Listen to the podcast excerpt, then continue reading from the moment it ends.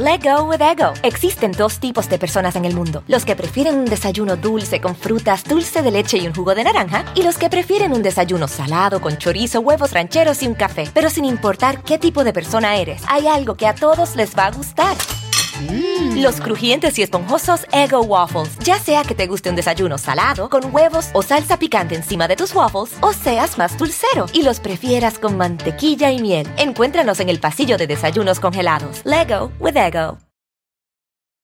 A algunos les gusta hacer limpieza profunda cada sábado por la mañana.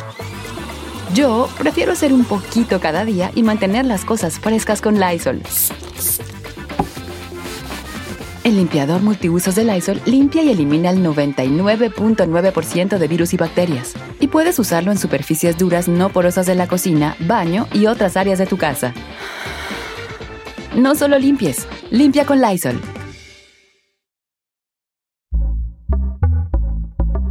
Pitaya. Hola, ¿qué tal? Sean muy bienvenidos a su podcast Muy Fuera de Lugar. Este es un podcast muy especial porque el día de hoy estoy con un eh, colaborador. el día estoy con Mark Crozas. ¿Cómo estás, amigo? Muy bien, hermano. Eh, viene de entrevistas, viene cansado, este, que está por hacer un Ironman. ¿Qué vas a hacer? No, no, según no, tú- no, no, no, no, no. Mira, se me está cayendo el pelo ya. Ah, no, pues ya, ya se me a mí cayó también, güey, pero no, Güey, no entreno. ¿Cuánto hace? ¿Cuándo fue una vez? ¿Te acuerdas que me escribiste? Ajá. De que, oye, te voy a invitar a mi pod hace como dos años. Y me nunca más, bateaste. nunca. No mames. Me bateo. Nunca más supe de ti. Me bateo. Y ahora que ya somos del mismo equipo, ahora sí te acuerdas. ¿O te obligaron? No, te, te creo que obli- te a él lo obligaron. ¿por qué? Pues porque, porque es la empresa que le paga, ¿no? Por eso. Ah, A ti no. Ah.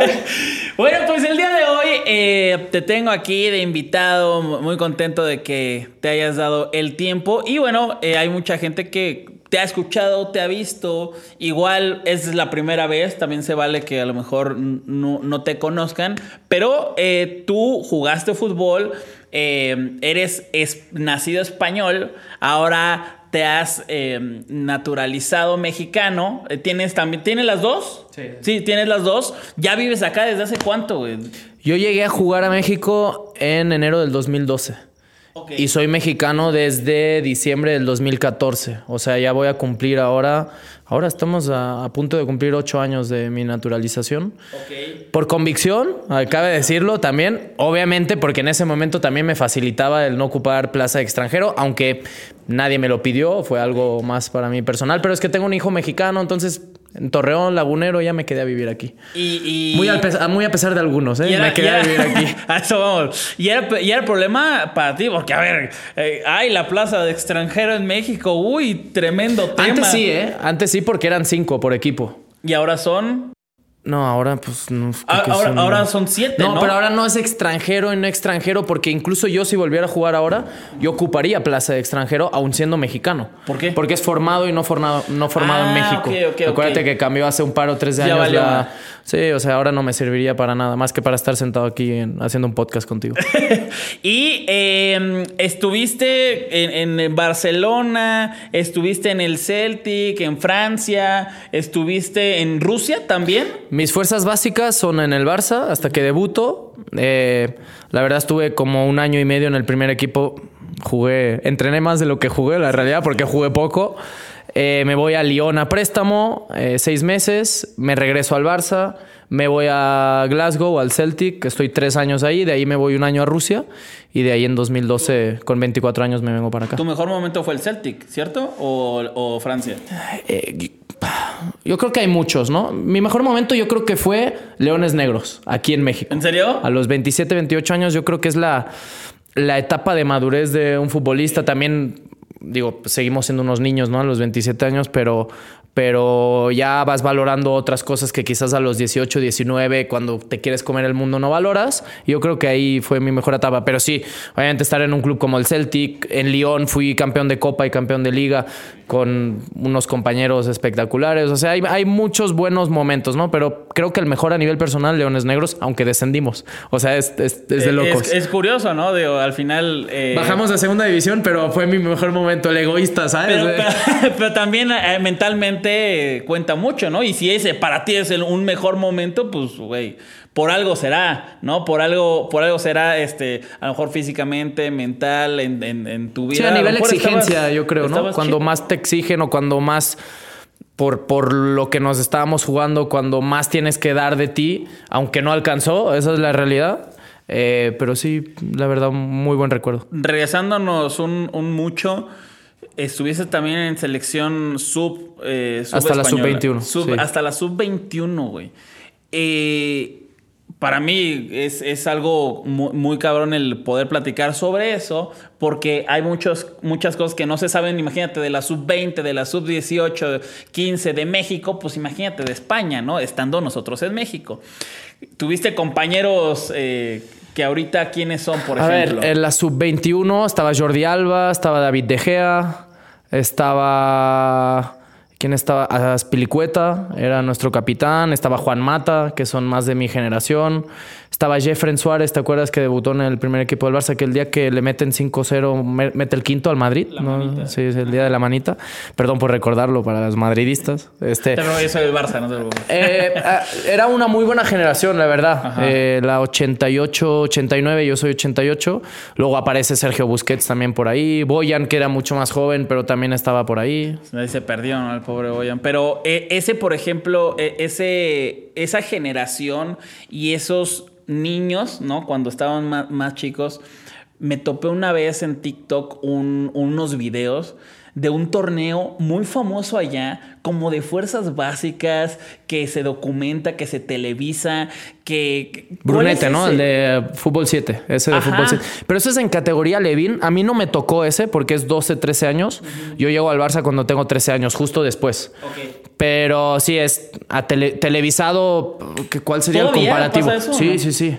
O sea, y además se jugaban dos versiones. Uno en Navidad, en diciembre, que es cuando hay parón, digamos, en la liga. Y entonces, ¿qué haces tú estando en familia, de vacaciones en casa? Pues le prendías a ver a los niños de sub Guau. 11, sub 12, sub A ver, 13. de- déjate, digo lo que yo vi, porque yo tampoco sé muy bien de qué se trata, nada más para que la gente sepa. Vi unos en TikTok videos de Piqué, de Iniesta, jugando a los 11 años. A Iniesta le- lo, lo descubren ahí.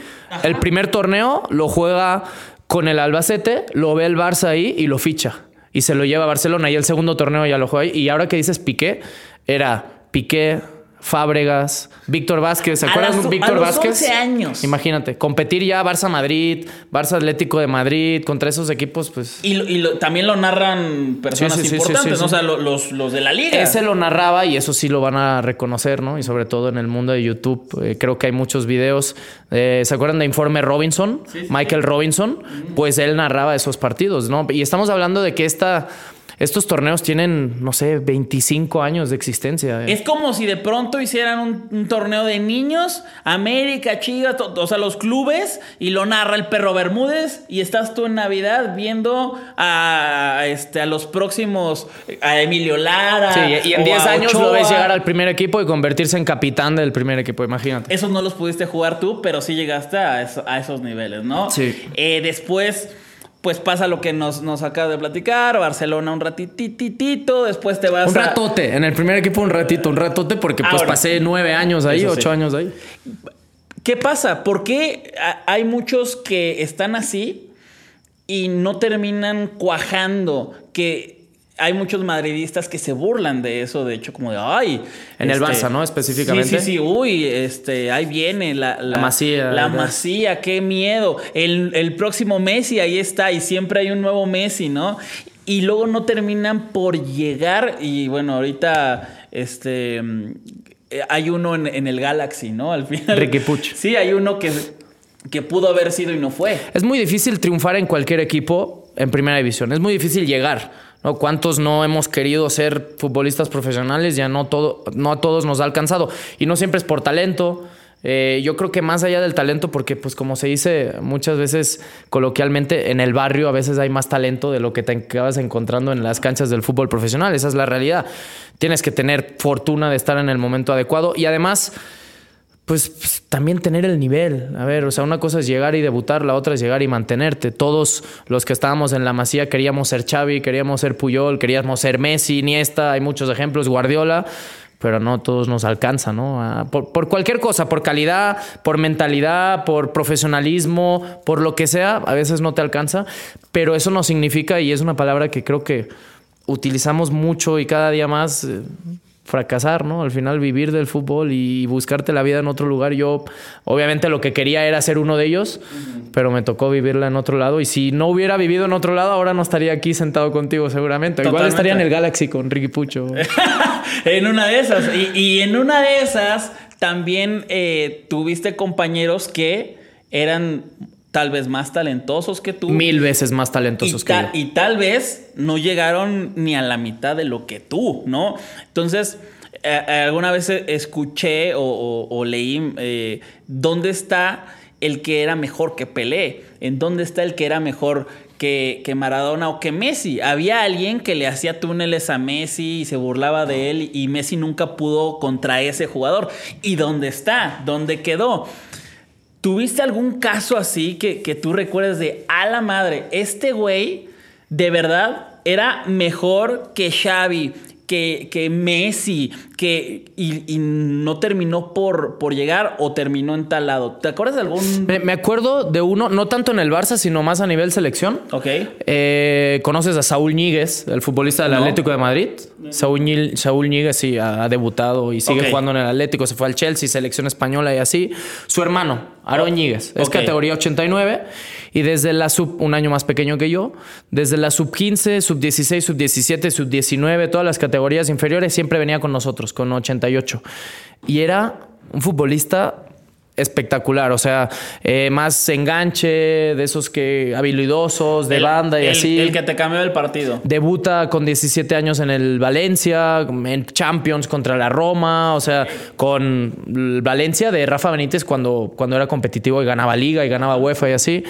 A partir de ahí se va al Rangers, o sea, empieza a dar muchas vueltas y nunca logró explotar. Él sí debutó, pero no logró ser ese futbolista que todos esperábamos. O sea, pensábamos que iba a ser, pues, pues a ver, no Messi, pero el Messi español, por decirlo Claro, de alguna ajá. forma, ¿no? Y, y es muy difícil, el- no el talento no lo es absolutamente todo. Y debe de ser también, como dices, el talento no lo es todo, puede ser el equipo, el sistema del El entrenador. momento del el equipo momento, también. Todo, ¿no? O sea, el momento del equipo. Ahora mencionabas Emilio Lara, ¿no? Si Emilio Lara debuta o, o- o se, se establece en el primer equipo en una época desastrosa del América, igual nadie hablaría de Emilio Lara. Pero como el equipo va bien y es propicio a que lleguen jóvenes y, y se establezcan y, Ya y lo se pones en selección. Claro, claro. O sea, creo que el entorno, no solo tú, o sea, el entorno también acaba sumando o restando. Eh, um, nos, nos adelantamos en el No significa tiempo. que a mí me, me- me haya perjudicado el entorno y por eso no, no, no, no. Ya lo no. acaba de decir. No, no, no. Fue eh, no. por culpa de ese Barcelona. Sí, el no por- fue por culpa de Ronaldinho, de todo, de Deco, de Xavi, que eran un desastre. imagínate que un día salgas así. No, pues, la verdad es que pues, Ronaldinho no traía nada. Ese güey. Mi era- entorno no me ayudó. O sea, este Puyol, ¿quién es? Y Rafa Márquez, ¿quién No, son? no? ¿quiénes O sea? Oye, terminas acá en Santos, en León, en Cruz Azul y em, te retiras. ¿Y cómo entras a- al mundo de la comunicación? Este, este mundo de. Pues al que te dedicas, de reventar jugadores, eh, que de Pero si enojar. eres tú, si según tú yo soy el que los defiende a todos, Ah, güey. bueno, revienta- El abogado de los Claro, jugadores. Obviamente tus becados, eso sí, no, no hay problema, los demás ¿Qué ahí becados? sí, ¿no? Pues no sé, pues, los que los que Menciona alguno. Tengo algún Vaca. ¿no? Hay uno que se llama Vaca, ¿no? Ni lo conozco, güey. Andrés Vaca. Andrés- Andrés Vaca, Andrés sí. Vaca sí, Buena es mi hijo, es mi tu hijo. Andrés Vaca. ¿Cómo acabo aquí? Yo creo que me retiran. Porque se dan dos cosas. Obviamente llega mi lesión de rodilla en seguramente el mejor momento de mi carrera, los 28 años. Eh, luego el entrenador que estaba en turno, como puede pasar en cualquier otro equipo, ya no me quiere cuando me recupero, era Tomás Boy. Eh, me voy a buscar a otro equipo, me voy a tener IFE seis meses, regreso a España seis meses, me regreso aquí a la Jaiba porque lo que quería era seguir jugando en México. Y justo termino contrato con Cruz Azul porque yo seguía préstamo y, y en ese impasse, pues nadie me quiere. O sea, un año anterior, un año antes, me había querido medio fútbol mexicano después de descender con Leones Negros y ya no me quería nadie. Absolutamente nadie, ningún equipo. Entonces, Eso, eso, eh, paréntesis, es el- lo del draft. Sí, cuando existía el draft aún. A mí me tocó el draft. Cuando, cuando existía que se iban a una playa chingona y ahí estaban los Y jugadores. ellos decidían, los directivos, y tú estabas ahí en la puerta esperando, no me ¿Te tocó. pasó? No, ¿No? fui a la puerta del hotel a esperar. Ay, pues pero qué orgulloso, qué orgulloso eres. Sí, no, no, no, no, porque creo que tampoco tú acabas haciendo nada, ¿no? Eso es un tema, para eso tiene representante, Ok. ¿no? Y, y él es el que se tiene que encargar de eso. Total, nadie me quiso. Y al día siguiente había draft de ascenso. Yo ya había jugado en el ascenso. No me convencía volver al ascenso porque me parece un fútbol muy físico para mí, que no, no iba a encajar bien. Eh, tuve varias propuestas y les di las gracias y les dije, la verdad no, o sea, prefiero esperar. En liga, en, en el máximo circuito, ahí sí no tuviste. Nada, nada, nadie me quería. Ok. Nadie. Ok. O sea, la realidad es que un año antes, cuando descendemos con Leones Negros, había seis, ocho equipos que habían presentado oferta directamente a Leones Negros. Yo a Leones Negros le dije, la que más les convenga a ustedes, yo feliz. Al final, por agradecimiento, ustedes están descendiendo. El, el que más les pague a ustedes, yo me voy ahí. Y acabó siendo Cruz Azul, ¿no? Un año después, nadie en el fútbol mexicano me quería en primera división. ¿No, no estuviste a punto de llegar a, a algún América o algún. Antes sí. Antes, cuando salgo de Leones Negros, sí hubo Ah, opción ahí de ir al América. Acabé en, en Cruz Azul. Ok. También era un reto chingón ir a Cruz Azul, como prácticamente para todos, ¿no? O sea, yo cuando llego a Cruz Azul eran 17 años sin título y era, no mames, yo quiero llegar y ser campeón y ser histórico, ¿no? Me pasó como a muchos y además me chingué la rodilla, ¿no? O sea, Las- el presagio no era muy bueno, ¿no? Sí, la- las, las tres, cuatro cosas que tenían que salir mal sal- salieron. Total, me invitan un día a comentar un partido en Univisión Deportes y me dicen, no, vente y tal, y no sé qué. Y hice, me acuerdo, un Chivas León. Fue clausura 2017 cuando luego Chivas acaba siendo campeón contra Tigres en, en- en última fecha. Empatan en el Akron y al día siguiente me voy a un Toluca Querétaro en Toluca. O sea, fue dos días así y tal. Y el que era el jefe de Univisión Deportes en esa época me dice, oye, tengo un proyecto aquí, eh, a partir de la próxima temporada vamos a tener fútbol europeo, vamos a hablar de Champions y, y- y he pensado en ti porque tú me puedes ocupar las dos. O sea, tú te formaste allá, pero también tienes el conocimiento del fútbol de acá. La verdad no sé cómo hablas, no sé qué haces, güey, no tengo, no te No- conozco no- no- tanto. ¿No estudiaste algo? Yo quería estudiar cuando salgo de Barcelona y me voy a Lyon. Yo termino el bachillerato ahí para entrar a la universidad y quería estudiar periodismo. Pero me voy a, a Lyon primero. Lyon, Francia, para Lyon- los que no, no saben. no, no, Lyon, Guanajuato. Lyon, Guanajuato, no. Lyon, Lyon. Eh, ahí aprendo francés, estudio francés, me regreso, me voy a Escocia, aprendo inglés, eh, estudio inglés. Entonces ya nunca estudié. Esa era la realidad. Pero siempre había querido estudiar comunicación, periodismo. Me gustaba mucho. Y cuando me ofrecen esto, le digo, güey, 2017 tengo 29 años. O sea, sí quiero, pero en mi mente aún tengo el seguir jugando fútbol. No me quiero retirar aún. Eh, me separo de la mamá de mi hijo por el camino también, al mismo tiempo. O sea, fue como tomar las dos decisiones en paquete. Me retiro y me separo. ¿No? Y estaba eh, en, en Vallarta con unos amigos, después de, pues, te vuelves loco, ¿no? Quieres empezar a vivir muchas cosas nuevas cuando, cuando no las has vivido durante mucho tiempo. Y levanto el teléfono dos semanas después y le digo al que me había ofrecido un mes antes trabajar en televisión y le dije, no sé si voy a seguir jugando o no, pero ponme a chambear, por favor, porque no puedo seguir así con esta incertidumbre, ¿no? Total, me gustó tanto, me puso a chambear, me gustó tanto que así me quedé. The longest field goal ever attempted is 76 yards. The longest field goal ever missed? Also 76 yards. Why bring this up? Because knowing your limits matters, both when you're kicking a field goal and when you gamble. Betting more than you're comfortable with is like trying a 70 yard field goal, it probably won't go well. So set a limit when you gamble and stick to it. Want more helpful tips like this? Go to keepitfunohio.com for games, quizzes, and lots of ways to keep your gambling from getting out of hand. Y, y bueno, en, en este. En esta decisión fue que aprendiste sobre la marcha. O te metiste a ver algo, o, o ya simplemente es de ver fútbol, ver cómo comentan, lo que tú sabías de allá, de lo que sabías de acá, y vámonos, lo que pueda aportar para la televisión o para el medio. Obviamente tienes muchas cosas que aprender, pero como puedes ver, tengo bastante facilidad de palabra. O sea, me das el micrófono, no me callo. Sí, ya no, sé. Eso me había pasado siempre. me había pasado incluso en entrevistas, ¿no? Que los mismos periodistas te decían, ah, pues, o sea, es que expresas o, o- o realmente cuentas algo diferente, ¿no? Te sales un poco del tópico. Pero obviamente llegando tienes que aprender un chingo de cosas. O sea, yo me acuerdo los primeros programas cuando decían 3, 2, 1, Q y escuchabas aquí y yo verde, o sea. ¿Qué onda? No, no, no, o sea, obviamente yo no era el host, yo no tenía que llevar nada, me preguntaban algo y tenía que responder, pero sí me ponía muy nervioso, ¿no? Ok. Y le vas agarrando la dinámica también a, a- a las transmisiones, a cómo ser un poco más dinámico, a no extenderte tanto durante el partido, o sea, ¿Cu- ¿Cuántos idiomas hablas, güey? Soy, eh, ¿Catalán? o sea, catalán y castellano desde, desde chiquito, o sea, mo- somos eh, bilingües, eh, tenemos esa facilidad en Cataluña que nos enseñan las dos lenguas desde pequeños, pero aprendí francés, aprendí inglés y jugué un año en Rusia, así que con malabarismos aprendí ruso ¿Sabes algo de ruso? Ah, Ya Gabriel Paruski Chuchu, da. eh, exactamente, y es lo que te digo. ¿Sabes cuándo me di cuenta que sí había aprendido ruso? Cuando en 2018 regresé para el Mundial.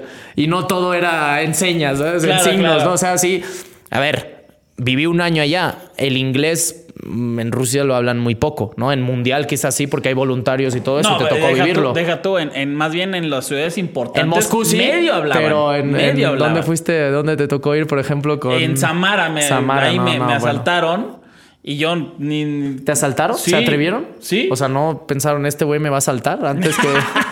No, no, no, fíjate que eran, eran muy audaces, güey. Eran cuatro personas y pues ni modo, ¿no? Este, nada más cuatro contra uno, pues nada más así podían los rusos. Ah. Pero, este, sí, no, no sabían inglés, no sabían inglés y, y era muy difícil de poderte comunicar. O sea, tenías con- que aprender. Para Sí. vivir allá, la Y- y suerte. no estabas en Moscú cuando- No, nada no, no. más Estaba en Nizhny Novgorod, a tres horas de Moscú. Y la suerte era que en el equipo al menos tenía europeos. O sea, parecía un chiste, pero era un bosnio, un serbio, un húngaro, un rumano y, y un brasileño. Y Pepito. Eh, Sí, sí, sí. de- que van, van Mark y un Sí, ruso, sí, sí. un tal. No. Y, y bueno, ya, ya aprendiste eh, lo- los idiomas que ya sabes o medio sabes algunos, te metes a la tele, empiezas a, eh, a- analizar, comentar estos partidos y poco a poco esto te va llevando a, a Cruz Azul, a comentar cosas del Sa- de Santos, de que eran los partidos en donde siempre estabas tú. Sí, normalmente sí. Normalmente yo ¿Los creo del que. azul? Sí, y, y creo que está mal porque esto se hace mucho aquí, ¿no? O sea, parece que el exjugador de Cruz Azul solo puede comentar partidos de Cruz Azul.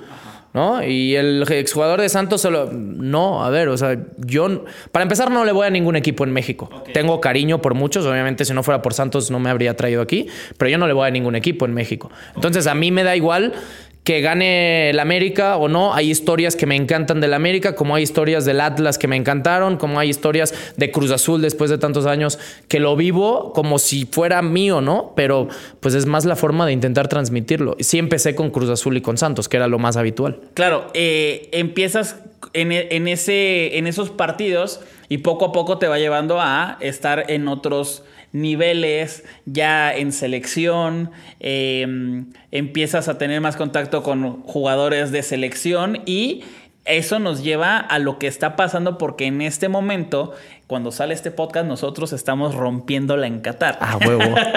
A huevo. Eh, esto, esto es un, ¿cómo se llama? Va, va a ser un déjà vu, ¿no? Estar allá y estar viendo esto y todo. Pero a lo que, a lo que quería ir es que tú tuviste un tour buscando a los jugadores, yendo a conocer en dónde estaban, dónde jugaban, cómo jugaban, eh, los jugadores mexicanos que estaban en Europa. Y, esto lo tengo súper presente porque yo antes de estar ya con, con Televisa, yo lo estaba haciendo o intentando hacerlo porque eh, pues no tengo ese contacto, güey. O sea, la neta es que un medio de comunicación te puede abrir muchísimas más puertas que tú solo, ¿no? ¿Por eso te uniste al lado oscuro? Ni modo, ni modo. Este, le dije a Televisa, necesito esto. Eh, no, Necesito pero- una acreditación y viáticos, por favor, ya me urgen, ya estoy harto. al, al mundial más caro de la historia, por favor. ¿Cómo te llaman? ¿El pendejo, hermano? no creo. Pero eh, fui allá a Europa y tuve la oportunidad de. eh, eh, yo platiqué con Arteaga, con Guti, con eh, Santi y ya. Eh, no pude platicar ni con Héctor, ni con Edson, ni con Jorge.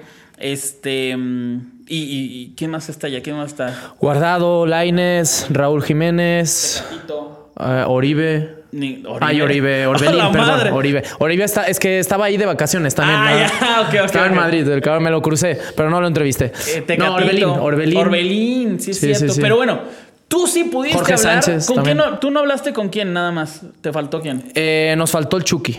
El Chucky. El Chucky Lozano nos faltó. Tremendo, ¿eh? Y el Chucky sí me contestó porque ve mis historias ahí en, en Instagram y me... me- me- No, el Chucky, la predisposición del Chucky fue máxima en todo momento. Los que son unos Difícil. tremendos mamilas son los del Napoli. El Napoli- No, y el hecho de que nosotros fuéramos a entrevistarlo para un tema de selección era, no, pues entonces entrevístelo cuando está en selección. Eso es, esa era la respuesta al Napoli. Ah, ok. Yo, O sea, yo le mandé, me estoy buscando el, el mensaje nada ahí más ya, vas ya va a demostrar. No, no, no, no del Chucky. No, sí, me llevo, no. me llevo con el Chucky. Ahí sí. ahí. A ver, ay. El, el punto es que le, le mandé mensaje, me dijo, güey, claro, chécalo con este güey. Le mandé mensaje, no lo encuentro. Ah, no lo encuentro. El, el punto es que le dije, oye, tal, tal, tal, tal, tal, tal, tal. Y ya, no me contestó. Sí, sí, Las sí. dos palomitas. Las dos palomitas. Y bueno, difícil, es difícil por sus clubes, por eh, compromisos y, y, y X y de razón. X. Tú sí fuiste, tú sí los vibraste. Promedio y en general, ¿cómo lo sentiste, güey? Contentos, contentos porque en esa época el Tata Martino fue a visitarlos también. Y yo creo que eso fue un paso inteligente por parte del Tata, ¿no? Porque dentro de todas las críticas, con razón la mayoría de ellas, porque el nivel futbolístico del equipo ha bajado y ellos son los primeros en reconocértelo. Eh, sí, no, no es un apapacho, ¿eh? porque a veces, muchas veces desde casa dicen, ah, es que hay que apapacharlos. No, pero que, que el seleccionador mexicano se tome la deferencia de venir a visitarte cuando estás del otro lado del mundo, así como para ellos muchas veces es porque, a ver, igual la hueva para ellos es abrirse para la entrevista. Pero luego, por ejemplo, con Johan Vázquez, su novia nos preparó tacos en su casa y estuvimos dos horas platicando ahí. O con Diego Laines, su mamá nos invitó a cenar a la casa, ¿no? Más allá de la entrevista o no, para ellos también es como sentir una parte de casa ahí, ¿no? Claro. O sea, Como si fuera un compa, ¿no? Que viene a Claro, o sea, güey, viene un compa a visitarme, no es, no es tan fácil. O sea, cuando están aquí todo el mundo les pide boletos, ¿no? Cuando están allá no todo el mundo va a visitarlos, ¿no? Va al wherever de vez en cuando para pedirles una entrevista y, y sacar más views en su Y sacar YouTube. más pero, views, sí, sacarles algo que me pero digan. no, sobre todo eso, ¿no? Eh, eh, contentos. eh, obviamente cada caso es diferente porque unos juegan más, unos juegan menos, muy maduros, la mayoría de ellos, muy convencidos. Eh, en el caso, por ejemplo, de Laines y de Orbelín, que venían de vivir momentos muy complicados, del cambio que habían hecho, ¿no? Hacia, hacia mejor. Eh, Laines para intentar jugar más en Portugal de lo que jugaba en el Betis. Orbelín para jugar en Grecia con el pelado Almeida, que creo que era eh, seguro que lo iba a hacer porque, porque él lo pidió que se, que se fuera para allá. Dicen que, que Almeida le ha dado más trabajo a los mexicanos que el gobierno. Sí, los ha llevado y los lleva. Y si los pudiera, trae. yo creo que llevaría más, ¿eh? Sí, ¿eh? Entonces, en general, los ves maduros, los ves eh, eh, diferentes momentos, pero bien. Estamos hablando a nivel personal, ¿no? Sí, un promedio de. Sí, de- sí, de sí. cómo al final, en el trato personal, yo los vi. No es fácil, ¿eh? O sea, muchas veces. Y, y aquí somos muy críticos de, ah, ya se fue y no juega. No, ya se fue y no mete goles. Ah, está ahí para eso que se regrese. A ver, yo he vivido el lado contrario. No es fácil. Aquí sí es muy fácil venir porque no me- todo el mundo te abre los brazos y es como estás en tu casa, ¿no? Y además culturalmente venía algo muy parecido yo en lo personal de lo que donde me había criado. Pero no es fácil llegar, no sé, a, a- a Holanda, a los Países Bajos, a, a Bélgica, el caso de Arteaga, tú que estuviste con él. Claro, que Mames, tuvo, tuvo toda la el- pandemia solo. El, el peor, el, el peor, ¿cómo se puede decir? Eh, aterrizaje, ¿no? O sea, de que llego y. Llega y al mes pandemia y su novia no podía quedarse con él porque necesitaba un permiso y el permiso es de tres meses y se tuvo que regresar y luego ya no podía entrar al país cuando lo cerraron y el güey se quedó encerrado en un depita que así, pues estuviste en su casa, en un depita normal. Solo, güey. O sea, con depresión. O sea, dep- y él te lo contaba y por eso al final no acaba yendo a los Juegos Olímpicos, ¿no? De, de lo malo que pudiste percibir o no, malo no, de lo mm, negativo que pudiste percibir de los futbolistas, güey? ¿Qué, qué, qué viste? O sea, ¿qué crees que ellos estén eh, sintiendo allá? Que ellos no están listos a lo mejor para el mundial o, o, a lo mejor está, están por ir a un lugar en donde a lo mejor no están tan preparados, no sé. ¿Percibiste algo? Güey? No, yo vi mucha ilusión, por ejemplo, y te tocó vivir con Santi también y verlo de cerca en el paso que estaba dando, ¿no? El Santi Jiménez. Jorge Sánchez, no mames, una sonrisa de aquí a aquí, el güey feliz, muy feliz, o sea, viviendo un sueño, ¿no? Además de lo que puede llegar a representar el Mundial. Para mí hay dos cosas negativas. Una, y es en lo futbolístico, la poca actividad que están teniendo la mayoría. Y la otra, que es lo que ellos te transmiten, y no como queja, sino lo poco que desde la distancia a veces se valora, ¿no? El, intento de hacer algo diferente, de salirte de lo, de lo habitual, porque, pues, a ver, son tipos que a los 22, 23, 24 años podrían estar aquí jugando en cualquier club cobrando Top. un chingo de lana. Claro, y, un chingo, y, ¿no? Y, y, jugando, teniendo minutos y jugando todo. O sea, el caso de Edson que se va joven, Jorge Sánchez ya lo era, ¿no? Y, y, a tres meses del mundial dice me voy. Laines, después de ir al Betis con 17, 18 años, tenía opciones para regresar ahora donde quisiera. El mismo caso de Orbelín, ¿no? Que se acaba yendo a, a Laica de Atenas, pero Chivas abiertamente dijo que lo quería y le ponían un contratazo, ¿no? O sea, el valorar un poco más eso. El, el, ellos, yo creo, y es lo que percibí, no que me lo dijeran ni mucho menos, pero eso, ¿no? De que más allá de, del buen momento no que estén viviendo, que no se valore el intento de intentar trascender eh, estando lejos de casa. Eh, de los jugadores que menos juegan y de los que ahorita pareciera que no están en mejores condiciones, me parece a mí, salvo lo que tú pienses, es Héctor Herrera, eh, Raúl Jiménez, y yo creo que eh, en, en, escala, primero es Raúl Jiménez, luego Héctor Herrera, Laines y Johan.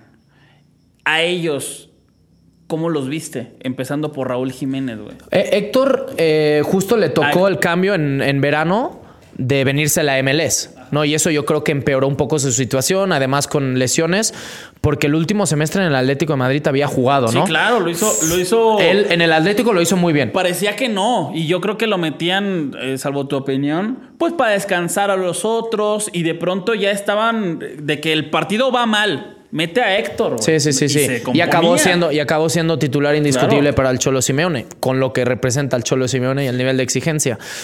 Eh, yo, yo, creo que hay temas diferentes en todos. Obviamente, Raúl Jiménez era el mejor futbolista que teníamos en Europa, el mejor.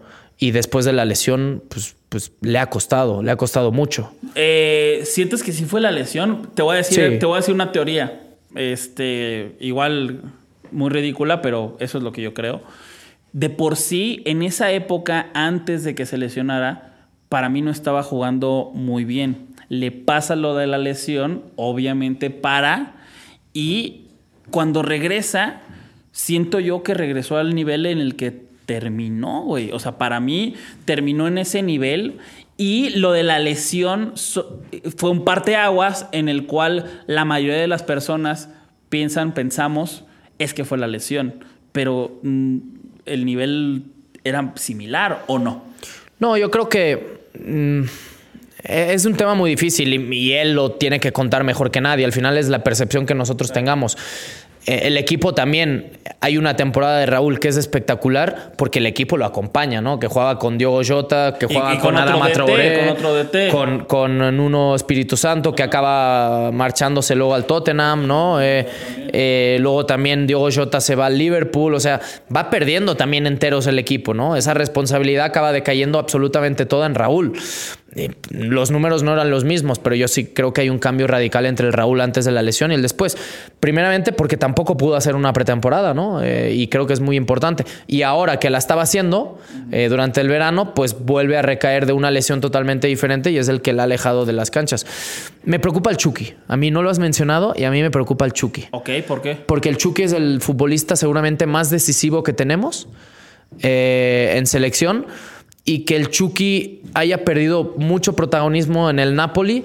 No sé hasta qué punto, siendo un tipo que, que lo que desprende en la cancha es confianza total, de más allá del acierto, no es un tipo que cuando agarra el balón busca portería rival, pero no lo está teniendo en su club. No sé hasta qué punto le puede afectar eso a él en lo personal, en su confianza. Yo, yo simplemente eh, pondría ahí sobre la mesa que sí, no está teniendo los minutos que podría tener, pero está en el 1 de la Serie A. O sea, va en, va- Sí, sí, no, no, no, o no, sea, claro, es- claro. eh, una cosa es el caso que ahora eh, te, te lo pongo, el de Johan, ¿no? Que es un defensa que para Sí, mí es el- bueno. En los últimos de la Serie A, ¿no? Exactamente. Y es banca, cabrón, ¿no? O sea, es como de. Sí, el cambio de Johan ha sido radical, porque jugó en un equipo, voy a buscar un paralelismo con lo que me pasó a mí, ¿no? Su mejor temporada y la primera que tiene en Europa y en un eh, nivel, eh, en un fútbol muy defensivo como es el, el italiano, destaca en un equipo que acaba descendiendo. ¿no? O sea, un poco lo que me pasó a mí en Leones Negros, ¿no? Y ahora él eh, buscó ese cambio. Para mí, eh, obligado, ¿no? Porque al final es sesión y seguramente el Genoa va a volver a subir a Primera División y es un club histórico de la Serie A en Italia.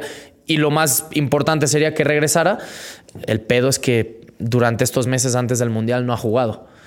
Y, y es Y el- tampoco ha jugado en, el- en la selección. la selección tampoco había recibido el- la, y, confianza. y viaja y no juega. Entonces, eso, eso también, pues es, es, eh, digo, para mí es el futbolista que me parece con mejores condiciones y con menos minutos de todos los de la Lo selección. que pasa es que a ti no te gusta nada la vieja guardia. ¿Qué es la vieja? Tú revientas a Héctor Herrera, a Andrés Guardado, ¿Cuál? a Héctor Moreno. Menos a Moreno no? Menos a Memo Ochoa, porque es de la América, güey. Porque, porque es de la Porque es empresa que me americanista paga. como es tú. la, es de la empresa que- Cálmate, Faitelson. Cálmate. Es de la empresa que, no- que nos paga. Por eso no. Es Que que, nos es paga. que eh, me Pero ya ha dejado mail. claro el patrón, Emilio Ajá. Azcárraga, saludos, patrón. Este, que son dos empresas diferentes. Es más, ellos, como club, ya te lo hacen saber. O sea, eh, ellos, o sea, me- me- me refiero al, al, al director de comunicación, ¿no? Al director deportivo, a Baños, a quien sea. O sea, ya el mismo trato que tienen con tu DN, ellos a la hora de darte entrevistas, a la hora de atenderte en el club y todo, se lo dan a ESPN, se lo dan a Fox, se lo dan a Azteca. Esa es su idea, que ya somos diferentes, que podemos ser hermanos como mm, Pachuca y León. Yo creo que a ti, porque a mí me siguen tratando como de la empresa, amigo. Entonces. Lo que pasa es que aún no has llegado con la credencial. O sea, ah, ok, es eso. cuando es llegues eso. te van a decir, no, no, ya Ha no. de ser eso. Top Thrill 2 is like no other course. Two 420 foot vertical speedways, three launches. All right, let's talk strategy. Copy that, driver. Go for maximum acceleration off the start. Roger that. You've got a short straightaway to push from 0 to 74 on the first vertical speedway. And what about the rollback? Rollback will set you up for an explosive reverse climb 420 feet in the sky so you reach zero G's and total weightlessness. 420 feet of straight up speed. Let's get it. Top Thrill 2, the world's tallest and fastest triple launch strata coaster. Get your tickets at cedarpoint.com. Oye, eh, ¿pudiste platicar con el Tata? Sí. Eh, ¿Plática de, de, entrevista o plática? no, no, plática, de- plática. Plática, sí. normal. Que creo que es lo más enriquecedor muchas veces. Lo, lo que te acabas quedando más. O sea, yo de las entrevistas, me encanta entrevistar. Desde que trabajo en los medios, lo que más disfruto es, es el poder eh, conocer a un personaje, ¿no? A través de una entrevista. Pero muchas veces lo conoces más antes y después de la entrevista que durante la entrevista. Pasa, ¿no? Te dicen Porque- cosas así impresionantes antes, después y que no están grabadas, pero bueno, hay veces que así prefieren. Sí, al final lo que intentas, y yo creo que tú también lo haces muy bien, ahí te va un piropo y ahora que te dijera algo bien, e- era in- intentar hacer sentir cómodo al entrevistado para que logres eh, según qué respuestas que normalmente no le daría a cualquier otra entrevista, ¿no? ¿Qué te dijo el Tata?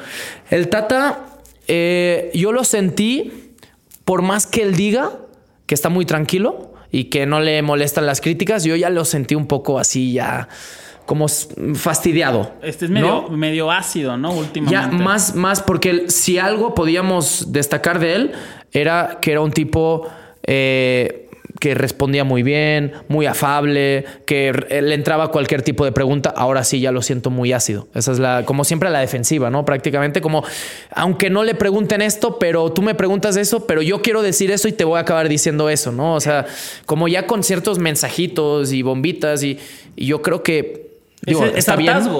Está bien, pero también hay que analizar más. A, a ver, ¿quién trajo al Tata? Que, ¿Quién ah, toma la decisión en federación de que venga el Tata? Los que se fueron, ¿no? Torrado. Torrado. Eh, Denis Teclos y Memo Cantú. ¿Dónde están sus jefes o los que confiaron en él? O sea, también tiene que ser un pedo complicado, ¿no? O sea, todo eso. Y lo que sí él hacía mucho hincapié, digo, más allá de temas deportivos, que yo hay muchas cosas con las que no estoy de acuerdo en el Tata, pero también hay muchas críticas que no estoy de acuerdo generalizadas, ¿no? Que si se va a Argentina, que si no es un señor que durante dos años no pudo viajar por el ojo y por la pandemia. Y se fue dos semanas a Argentina y luego parecía que era un tipo que ni veía nuestro fútbol. O sea, el fútbol lo ha visto. Otra cosa es que no lleve al futbolista que tú quieras o que yo quiera. No, bueno, pero estás, eh, ahí estás de acuerdo que también el ver un partido en el estadio contra verlo en las estadísticas. Pero es que durante dos años los vio en el estadio. Y se fue dos semanas a su casa Argentina, nada más. El Do- dos años fue a la Liga MX. El güey no podía ni viajar. Si no podía viajar con la selección, ¿tú crees que se iba a ir a Argentina? Entonces, eh, él, él o su cuerpo técnico, con fuera. Pero es que va más allá de eso. Pues, Yo, Es yo criticar- voy a ser jefe de Boy Scouts, pero no puedo ir al bosque. Y oigan, y vayan, pero yo no puedo. Pero eso era por una enfermedad por el ojo, ¿no? ¿O No, bueno, pero, pero ¿estás de acuerdo o, no sé si al final de cuentas pues también es parte de tu trabajo? Mira, si, si el equipo ganara y si el equipo jugara como lo hacía en 2019, a nadie le importaría si el güey se va a Argentina, si el güey se va No, a, donde sea. El problema es ese. Es que pierda y las que finales, criticamos eso y que claro, claro, claro. que no Y- se juegue a, a nada. Y eso me parece muy bien. Esa crítica sí. O sea, busquemos o analicemos, o los que nos dedicamos a eso, saquemos conclusiones de qué debería hacer futbolísticamente el Tata para cambiarlo. Porque si mañana saca una lista el Tata de 100 jugadores, te prometo que tú y yo nos va a faltar alguien. Vamos a decir, ah, llevo a esos 100, pero es que no lleva a este. Pocho Guzmán. Sí, no, siempre, siempre falta alguien, ¿no? Y al final, obviamente, un seleccionador se va a ir con lo que él quiere. Pero sobre todo eso, yo, yo lo sentí ya medio, con medio hartazgo. Y, y- y tú sientes de lo que hablaste, yo te voy a decir algo que yo supe, eh, pero primero te pregunto a ti. sí, no, primero, primero para ver cómo traes tú la La información. información. Eh, eh, eh, el grupo, el, la- el equipo, ¿cómo lo sentiste Con él. con él y él con el equipo, güey? Eh, él, él yo creo que ya está poniendo muchas excusas de casi es lo que hay, es lo que tengo, ¿no? Y con esto tengo que ir, ¿no? O sea, Ese me- mensaje está muy ojete, Está mal, ¿no? pues lo vimos en el Barça hace poco, ¿no? También eh, que es lo que hay y, y- y con eso tengo que ir. Eso es lo que transmite. Yo espero que de puertas adentro esté diciendo otra cosa, que sí confía en ellos, que sí, porque eso es lo que transmiten los jugadores, al menos lo que han dicho. La realidad es que están contentos en cómo trabaja, están contentos, y te hablo de los líderes, que llegó a cambiar muchas cosas. O sea, un tema. Chicharito, no sé si lo ibas a sacar más adelante o no, ¿no? Pues ni, ni, ni me acordaba. Ah, lo tienes ahí escrito en la pared para que no se te olvide. Ajá. Chicharito, y, y me, me sabe mal mencionarlo porque es un güey que me cae de huevos y me parece de los mejores futbolistas de la historia de México, al, al- al menos trascendiendo a nivel internacional o trascendiendo en el fútbol europeo. Creo que es Es el innegable en más los clubes. trascendente últimamente. En los clubes que estuvo, pues está, eh, a ver, Andrés Guardado, creo que lo valoramos poco, pero Rafa Márquez, Hugo Sánchez y él, en números, ¿no? O sea, Imagínate que es top goleador del Manchester United. del Manchester United y de la selección. O sea, por, ah, partidos moleros, sí, pero hay que meterlos también, ¿no? Durante muchos años nos hemos quejado de que si las fiestas, de que si no, de que si esto, de que si falta mano dura, de que cuando llega un tipo y pone mano dura, luego queremos que perdone. Haya hecho o no haya hecho, cuando él está aplicando la mano dura, ya no, pero llévalo. A ver, ¿en qué quedamos? ¿Queremos mano dura o no queremos mano dura? O nada más cuando nos conviene.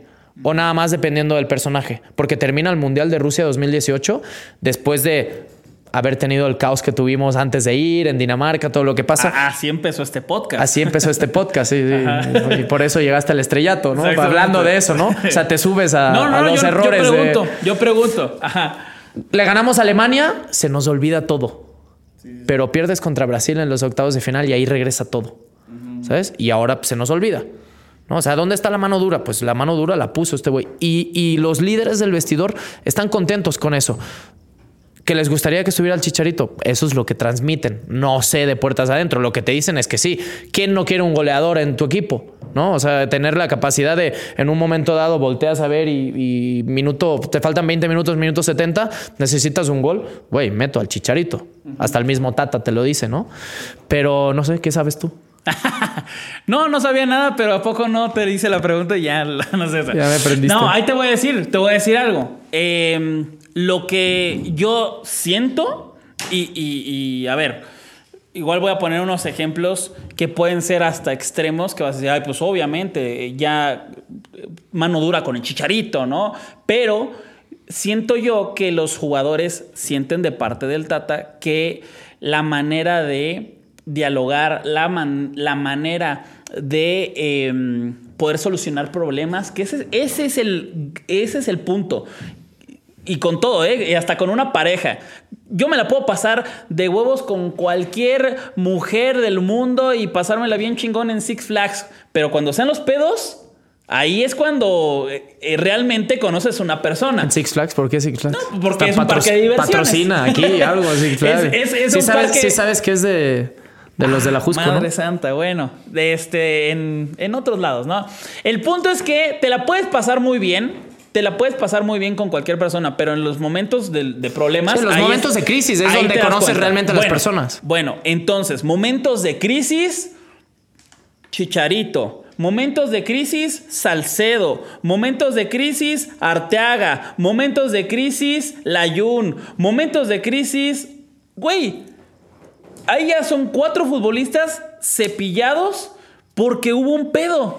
Arteaga nunca tuvo que pedir perdón. Arteaga yo creo que fue un malentendido. Y Arteaga nos lo contó y nos dijo, güey, pues es que ¿por qué voy a tener? Yo, yo estaba en la Olímpica, yo estaba deprimido, yo después de toda una pandemia encerrado en Genk, que Genk, o sea, Europa es bonito. Brujas es muy bonito. Ya fui a Genk, está Genk muy es bonito. un pueblito, es un pueblito. Y, y la verdad, y te- él te lo decía en broma, dice, ve cuántas cabezas blancas, o sea, es un pueblito de viejitos, ¿no? Y, y, y Arteaga se quería pegar un tiro en la cabeza estando ahí durante toda la pandemia, ¿no? O sea, me, me estás diciendo el caso particular. Arteaga, sí. O sea, al final lo acaba llamando otra vez el Tata sin que él tuviera que pedir disculpas ni nada. Pero ¿Por estaba, qué? estaba castigado. Por- pero O- o no- o no incomprensiblemente, por un malentendido. Porque él había hablado con el Jimmy Lozano y el Jimmy Lozano le dijo, güey, yo no me puedo llevar, yo no, yo no te voy a obligar. Si tú necesitas estar con tu familia porque lo necesitas y, güey, me estás llorando en la concentración, güey, vete con tu familia, cabrón. O sea, él estaba dejando de ir a unos Juegos Olímpicos para poder estar con su familia después de pasar una pandemia y no, no ver a nadie, ¿no? O sea, también hay que entender un poco el lado humano. Y ahora acabamos de pasar el, el Día Mundial de la Salud Mental y creo que en el fútbol muchas veces nos vale madre la salud mental y ah, es, que, es que hay que rendir y ya, ¿no? No, no lo valoramos. Este. Tema Salcedo. Salcedo, un mes y medio después de que pasara el incidente que pasa con Jorge Taylor, creo que fue el auxiliar del Tata, él levanta el teléfono, él habla con el Tata, habla con el auxiliar y hace un Zoom para todo el equipo en una concentración y les pide disculpas a todos. De que yo eh, tuve una mala reacción, tuve un mal comportamiento, les pido disculpas a todos. La explicación del Tata del por qué no va a las elecciones en ese impasse pues se mete eh, Johan Vázquez, le gana el lugar, por delante César Montes, por delante Néstor Araujo, por delante Héctor Moreno. Dice, uy, yo tengo muy buena relación con Salcedo, pero hoy futbolísticamente, por eso que sucedió, perdió su lugar. ¿Cuál era el otro? La Yun. La Yun, cuando pasa todo lo que pasa en el mismo tema que el Chicharito, la Yun habla con el Tata. Y la Yun vuelve a ser llamado a otra convocatoria. Otra cosa es que ya por temas futbolísticos, porque no ha jugado tanto, pues ya no lo ha llamado más. O sea, lo, lo único por... Chicharito sí. Chicharito y el tema aquí del Tata o lo que te explican es que sí han hablado, pero el Tata lo que te dice es que se tardó mucho en hablar. O sea, que lo hizo una vez que el equipo estaba clasificado al Mundial. Entonces, hoy... O sea, si, si hubiera hablado antes, ¿qué Sí, crees que hubiera o sea, ido? Yo creo que sí. Yo creo que sí. Si, si él hubiera tenido esa conversación, porque al final no es pedir disculpas o no, yo no sé qué pasó. Hay muchos rumores y se habla mucho de una cosa o de la otra, de si metieron o no metieron, hicieron fiesta o no hicieron fiesta, se saltaron normas o no saltaron normas, ¿no? Pero al final es, es hablar, ¿no? Y lo que alega el, el Tata es que no, no, no hubo esa comunicación. Que si la hubiera habido, como hubo en el caso de Salcedo, del Ayuno o, o en el que fuera, pues. Para mí el tema sí fue un poco allá, pero a mí me parece más que Chicha tiene el rollo este con la federación, no con el Tata. Para ¿Cuál, mí. ¿Cuál rollo? Sí, o sea que no está en la selección más por federación que por el Tata. No, John de Luis ha dicho eh, abiertamente Y cuando salga este podcast ya estamos en el Mundial. Ya y estamos le, en el le Mundial. queda un mes y medio a John de Luisa, ¿no? Porque ya se va. John de Luisa dijo, la responsabilidad y la decisión es del Tata. Pero también el Tata se deslindó después, ¿no? Y se No. echaba la bolita y nunca No, decían que la- no. él, él dijo, si él quiere llevar al Tata, al Chicharito, es su decisión. Luego, si vuelve a haber otra indisciplina o no, hay algún problema o no con el grupo, no, es decisión del Tata. Él se mete en el grupo, yo nunca le voy a decir qué hacer. Y con el Tata enfrente y el Tata aceptándolo. Ok. Bueno, pues ahí tienen a Marc Rosas, el vocero oficial No, del no, Tata no, espérate, Martino. estás viendo, güey, no El mames, güey. Si yo quiero que vaya al Chicharito, yo quiero que vaya al Chicharito. Yo quiero que vaya el Chicharito al Mundial. Yo quiero que ahora que estamos en el Mundial en Qatar, tú y yo celebrando ahí. Que, ya- que le acabamos de ganar a Polonia, Ya, ¿eh? ya que, ya que yo estaba haciendo los colores y llegaste tú a quitarme la chamba, güey. No sé por qué, porque yo los hacía perfectos, no lo entiendo. Eh, Este- y vamos a estar allá eh, Y yo quiero que esté el Chicharito Ajá. metiendo goles contra Polonia y entre el segundo tiempo y mete un par ahí y le diga a Lewandowski, así se meten goles, Así cabrón. se hace. Y, Lewandowski, tú mételos en el Barça, por favor. No, el- y no. la playera así.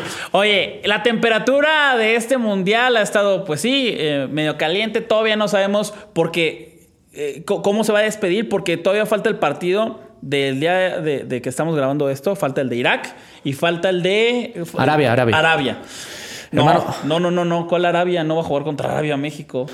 Antes O sea, del mundial. Ah, ah, ah, antes del, Antes mundial. Irak sí. y Suecia. Irak y Suecia. Ah, Van va. a jugar contra estos Es dos. que como ya has dicho que ya le habíamos ganado a Polonia, dije ya estamos jugando contra Arabia, güey. Y eh, pues no sabemos qué vaya a pasar en este mes porque pasan muchas cosas que no vayan a ver hacer una fiesta, por favor. Y si la hacen. Es en Girona. Y si la. Van a estar concentrados en Girona. Yo soy de Girona. Si necesitan algo, llámenme, hermanos. Si hacen Lo que necesiten, fiesta- llámenos.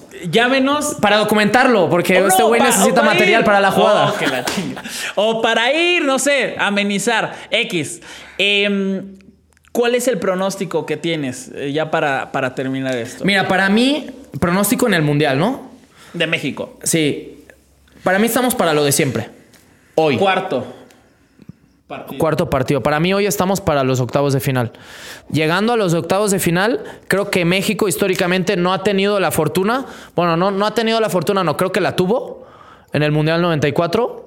Porque te enfrentas a Bulgaria, que no era una potencia, Bulgaria. Tenía a Risto Stoikov, que era el mejor jugador del mundo, por eso recibe el balón de oro, ¿no? Cuando solo se lo daban a una. a- a- aún se lo daban solo a los europeos, ¿no? Creo que ahí ya se lo daban también a los brasileños, a los sudamericanos. Eh, pero te acabas cruzando en octavos con una selección que no era una potencia, ¿no? Ajá. No, bueno, también Estados Unidos. 2002, Estados Unidos, que ahí yo creo que es el mayor fracaso, nos la comimos así doblada, aún no era mexicano, entonces Todavía no me no. la comí doblada, yo me la comí a partir de Holanda, Ajá. este, con el no era penal. Y, y el, y Holanda. Eso lo teníamos también. Pero Holanda sobre el papel es mejor que tú. Nada más que les pintaste la cara durante muchos minutos o competiste muy bien, ¿no? Te pones Ajá. por delante y luego, y realmente ahora que antes del Mundial estábamos rehaciendo y comentando otra vez ese tipo de partidos históricos de Mundiales, uy, me tocó hacer ese partido y Miguel Herrera no se echa atrás. Holanda te caga pelotazos. El cambio de Aquino no es defensivo. Aquino juega muy bien. La caga en el gol del empate porque pierde la marca. O sea, vuelves a ver el partido y dices, a ver, Robin Van Persie sale de cambio. No tocó un balón. Robin Van Persie. Paréntesis, yo ya entrevisté a Oribe y él me dijo que sí se echaron para atrás. No, para mí no. Por órdenes de. eh, o sea, me dijo. Ahí está, No, güey. Oribe no tiene ni idea, güey. Oribe es un queda bien, güey. Desde que se fue a la América, güey, no entiende.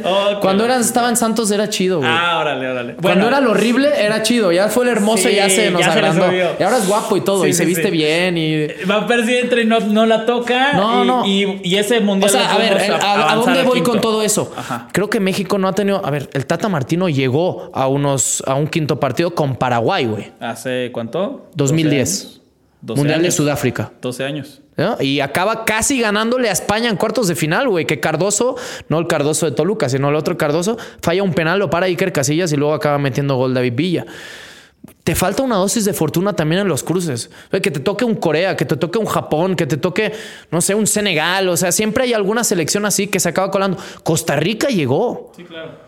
No mames, o sea, en el Mundial 2014 y por poco no se mete a las semifinales ganándole a Holanda, güey, Bueno, en entonces cuartos de nos, final. nos quedamos en el cuarto partido. Para mí, bueno, es que hay atenuantes. O sea, si, si Francia es un desastre como está haciendo, que no sabemos cómo llega al Mundial, y ya sabemos que las selecciones campeonas históricamente no pasan de fase de grupos, y es Túnez la que te toca, pues, pues igual y suena la campana llegamos al quinto partido. O sea, no solo se tiene que aunar un muy buen nivel de la selección mexicana, sino también un poco de suerte. Si te agarra Dinamarca que anda volando, o si te agarra una Francia con ganas de, de volver a ser campeona del mundo, pues vamos agarrando Ahí los va. boletos de vuelta. ¿Tú re- te regresas cuando eliminen a México o te quedas no, hasta yo el me final? quedo, yo me quedo hasta el Ah, final. yo, yo- con yo eso estás contento, Tengo cabrón. residencia. Con eso te vale madres. Chécate esto. Yo nada más así te, te la voy a poner porque, pues no sabes, yo me dedico a, la, a, a- a pronosticar, ¿no? Ambos anotan, over 2.5.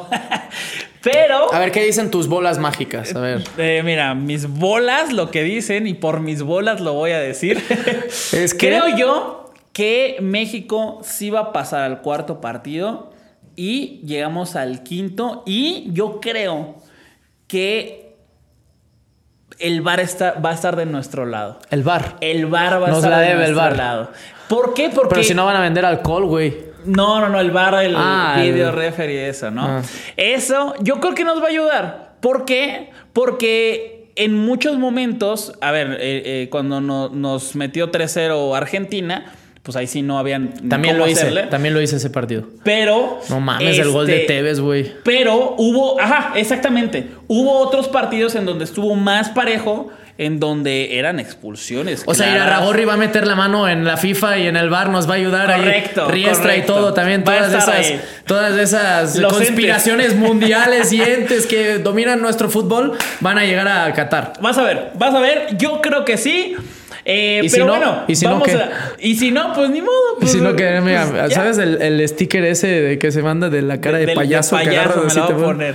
Pero bueno, eso es lo que yo creo. Eh, te agradezco muchísimo por haber venido, por platicar un poco de lo mucho que seguramente has visto a lo largo de estas eh, entrevistas que tienes. ¿Esas van a salir? Van a salir eh, durante el mundial, unas ya salieron también, lo hicimos como en dos partes, pero sí es parte del material que vamos a tener en la jugada. Y antes que me despidas, te quiero decir que estoy muy contento porque por fin trabajo con el chido de los hermanos, güey. Eso, Porque el otro eso. mundial me tocó con el otro pendejo, digo, con tu hermano, güey. es que no mames, no, no aporta nada a la vida. O sea, no aporta nada. Y juega, tú juegas mejor que él, espero. Porque hay un No, partido, hay una cascarita ahí. Ahí va a haber una Sí, un claro, partido? claro. Siempre pues jugamos contra Telemundo. Pásamela, pásamela. Sí, siempre jugamos contra Telemundo. Pa, pa, no vamos mal, ¿eh? Porque ¿eh? está Zanetti, está Puyol con nosotros. Bueno, luego está el Kikín también, o sea, Tito Villa, el ruso Samogili. O sea, Pero estamos los obreros y luego están los cracks. Pero el Kikín, el Kikín le echa ganas, le echa No, ganas. el que- el Kikín muy bien, güey. ¿Sí? En la, en la cascarita, ya La pues, pasada. me sigo, ¿eh? Pero No, no, no, no. la cascarita del 2018 es que además Telemundo jugaba Diego Forlán, jugaba el Loco Abreu. O sea, tenían un equipazo, güey, porque ellos sí llevan por, para radio y para tele, ¿no? Ellos llevan gente para el partido. Para jugar, más que para la radio. O sea, no, no hablan ni madres güey, en los partidos, pero. ¿cómo juegan? ¿Zanetti? No mames. O sea, jugué en el centro del campo yo con Zanetti. Me dijo, no, nene, vos quédate, vos quédate. Ida y vuelta, el hijo Ok, de. No bien. mames. Y el Kikín de extremo también metió un par de golazos y nos hizo ganar ese partido. No te preocupes, en este me, me destaco y en una de esas. ¿De qué juegas? ¿Eh? ¿De qué juegas? De lo que sea, de lo que no haya. Nos falta lateral izquierdo. güey. Ah, sí, yo soy, yo Va, soy. va, sí. va. Gracias, Ah. Eh, vamos a ir allá, nos la vamos a pasar cabrón. No se pierdan lo que vamos a Vamos estar a trabajar preparando. también, ¿eh? Vamos a trabajar. Eh, pero mira, cuando se disfruta, ni trabajo parece, A huevo, amigo. a huevo. Vamos a estar en Qatar para que estén checando la jugada, para que estén checando las crónicas, para que estén checando absolutamente todo el material que vamos a tener por allá, que estamos teniendo allá. Les agradezco muchísimo por seguirnos en TikTok, por suscribirse y recuerden que este podcast sale primero en audio y al día siguiente sale el video. Así que si ustedes están viendo este video, seguramente hay un podcast nuevo en todas las plataformas de audio. Muy fuera de lugar. Su podcast muy, muy favorito. Muchas gracias, Mark. Un placer. Nos vemos. Vamos a- Nos vemos al rato. A trabajar, ¿no? ¿Qué, qué partido. ¿A qué partido vamos ahora? Este, me parece que. el- ¿España-Alemania? No. España-Alemania. ¿Sí? Oh, sí. No, casi, casi nada. Partidito, X. Vamos. Eh, ah, Cuídense mucho. Bye. The longest field goal ever attempted is 76 yards. The longest field goal ever missed? Also 76 yards. Why bring this up? Because knowing your limits matters, both when you're kicking a field goal and when you gamble. Betting more than you're comfortable with is like trying a 70 yard field goal, it probably won't go well. So set a limit when you gamble and stick to it. Want more helpful tips like this? Go to keepitfunohio.com for games, quizzes, and lots of ways to keep your gambling from getting out of hand. With the Wells Fargo Active Cash Credit Card, you can earn unlimited 2% cash rewards on purchases you want and purchases you need. That means you earn 2% cash rewards on what you want, like season tickets to watch your favorite team, and 2% cash rewards on what you need, like paying for parking. That's the beauty of the Active Cash Credit Card. It's ready when you are with unlimited 2% cash rewards. The Wells Fargo Active Cash Credit Card. That's real life ready. Terms apply. Learn more at wellsfargo.com slash activecash.